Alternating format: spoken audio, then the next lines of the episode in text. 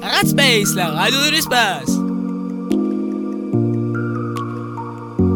Vers l'infini.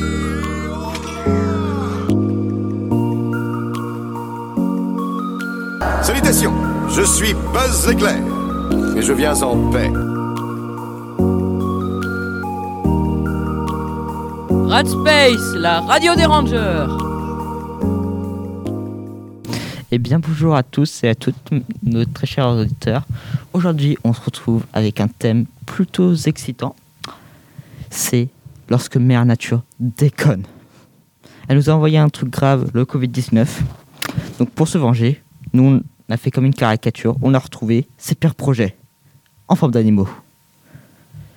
Bon, bien bonjour Ranger Tug. Euh, bonjour. Tu vas nous présenter quel animal Euh, le tardigrade, communément appelé l'ourson d'eau. Un ours à dos. Un- non, un ourson d'eau. Le truc avec les pics. Non. Ah. C'est un petit truc minuscule qui fait très peur. Enfin, non. Il fait qu'un vi- qu'un millimètre ou. Voilà, c'est une sorte de- d'ours avec euh, plusieurs paires de pattes. C'est quoi ses capacités Euh, il est résistant à quasi tout. Comment ça Eh bien, il peut résister à des chaleurs de plus de 150 degrés et au froid jusqu'à moins 272 degrés. Au vide spatial pendant 10 ans. À de fortes euh, radiations. Et aussi, c'est- il peut supporter une, capati- une capacité de pression énorme, comme si un humain portait deux tours Eiffel. Rien que ça. Rien que ça. Ah, ok. Je suis choqué. bon, à mon tour. Moi, je vais présenter une grenouille de verre. Qui n'a ra- jamais rêvé d'une grenouille de verre Bah, moi, j'ai jamais rêvé d'une grenouille de verre. Moi non plus. C'est normal parce que sinon vous êtes chelou. Donc, euh, une grenouille de verre est une grenouille avec Est la... une grenouille sculptée dans le verre. la grenouille de verre a une particularité, c'est que son bide est transparent. Littéralement, on voit ses organes. Hmm. Vous la retournez, vous voyez ses organes. Ah bah c'est bien pour la SVT. Bah oui, nickel.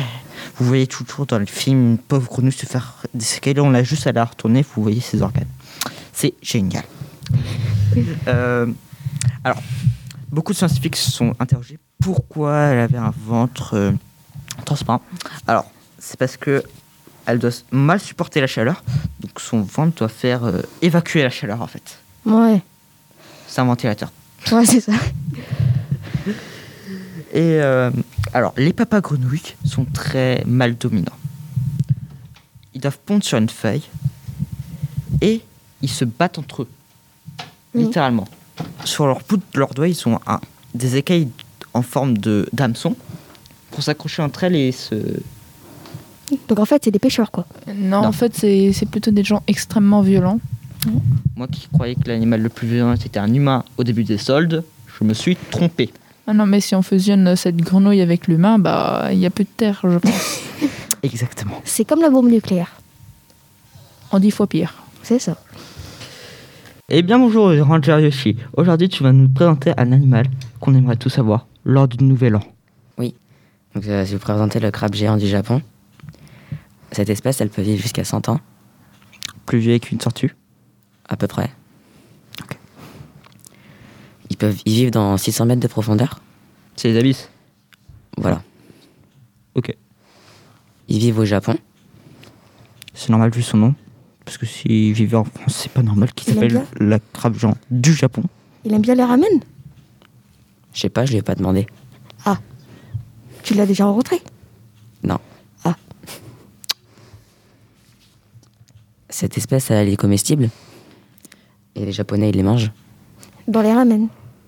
Je sais pas. Ah. J'ai jamais été au Japon. Il mesure 3 mètres 5 et il pèse 20 kilos. Oula, la grosse bête. Attends, euh, c'est pas normal. Je pèse juste. Je mesure juste 1 mètre 80 et je pèse 40, 40 kilos. Lui, il mesure le double et il pèse moins. C'est quoi Il a fait trop de comme j'aime. Il a fait trop. Sinon, ils sont oranges et ils ont des taches blanches un peu partout sur le corps. Bah comme les crabes. Oui, un peu. Vu que c'est un crabe. C'est un homard, non C'est le plus grand crabe du monde. Oui. C'est pour ça que je dis que c'est génial pour les fêtes en France. On mange toujours du crabe. Pas moi. Moi non Moi plus. non plus. Moi non plus, en fait. euh. c'est les adultes qui en mangent. Eh bien, merci Yo- Ranger Yoshi pour cet animal qu'on aimerait tous avoir au pied du sapin. Comment ça au pied du sapin Avec une fourchette, bien sûr, pour bien le déguster. Mais c'est dégueu. Chacun a ses goûts. T'aimerais bien savoir toi pour Noël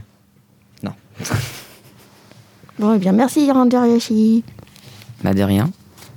Donc, aujourd'hui, nous allons ra- accueillir un nouveau Ranger, Ranger Power Boy. Aujourd'hui, Ranger Power Boy, tu vas nous présenter une méduse très, très spéciale. La méduse immortelle. Bonjour, mon nom est Ranger Power Boy. Et mon animal est la méduse immortelle. Alors, quelles sont les particularités de cette méduse immortelle C'est un animal, une méduse, capable de rajeunir. Comme ça, rajeunir. En clair, elle redevient un bébé. Donc elle, elle relâche de son ADN lorsqu'un manque de nourriture ou une augmentation de la température d'eau mettent en péril sa survie. Plusieurs cellules se détachent de son corps, se fixent sur un rocher et reforment un polype. Euh, c'est quoi un poïbe Un polype, c'est le premier stade de vie d'une méduse. Alors, euh, à un moment, euh, la nourriture va redevenir abondante, euh, les mers vont se refroidir. Que se passe-t-il alors quand toutes les situations redeviennent normales Donc, si les conditions redeviennent favorables, le polype libère plusieurs méduses. Ce- Donc, ce phénomène de rajeunissement est possible grâce aux cellules de la méduse capables de se transformer en cellules souches. Et elle peut faire ça toute sa vie ou elle a un nombre limité 10, 20 fois Euh, oui, a priori. Sauf si elle meurt, bien sûr. Eh bien, merci Ranger. Merci à toutes et à toutes. C'était notre émission sur lorsque Mère Nature déconne totalement. Radspace, la radio de l'espace. Vers l'infini.